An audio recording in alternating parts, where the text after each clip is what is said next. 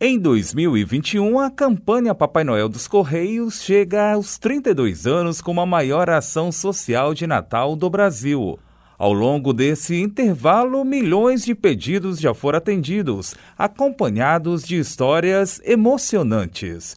O que foi possível em função da iniciativa de um grupo de colaboradores da instituição, conforme explica a coordenadora regional da campanha, Edeni Jucá. A campanha Papai Noel dos Correios nasceu pela iniciativa de alguns empregados que, durante sua rotina de trabalho, começaram a receber cartinhas que eram destinadas ao Papai Noel, claro, sem endereço. Sensibilizados, eles resolveram adotar essas cartinhas e enviar os primeiros presentes. Com o passar do tempo, essa ação foi tomando uma proporção enorme e acabou se transformando em um projeto corporativo. Este ano, a campanha completa 32 anos, sendo a maior ação social de Natal do Brasil. Por conta da pandemia de Covid-19, este ano a campanha acontece de forma híbrida. Em 2021, o Papai Noel dos Correios está sendo realizado em formato híbrido, aonde as cartas podem ser adotadas tanto nas agências, ponto de adoção, em São Luís e mais 11 cidades do interior,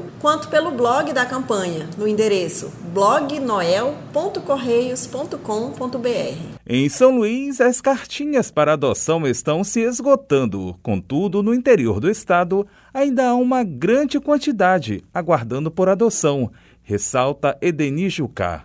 Em São Luís, ainda temos algumas cartinhas disponíveis nas agências dos Correios do Shopping do Automóvel e do Dal Plaza Center, na Coab. Entretanto, no interior, a quantidade de cartinhas disponíveis para adoção ainda é considerável, principalmente nas cidades de Imperatriz, Caxias, Santo Inês e Fortaleza dos Nogueiras.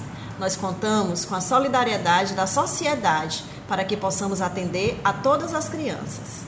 Além das cartinhas, existe outra possibilidade de contribuir com a campanha.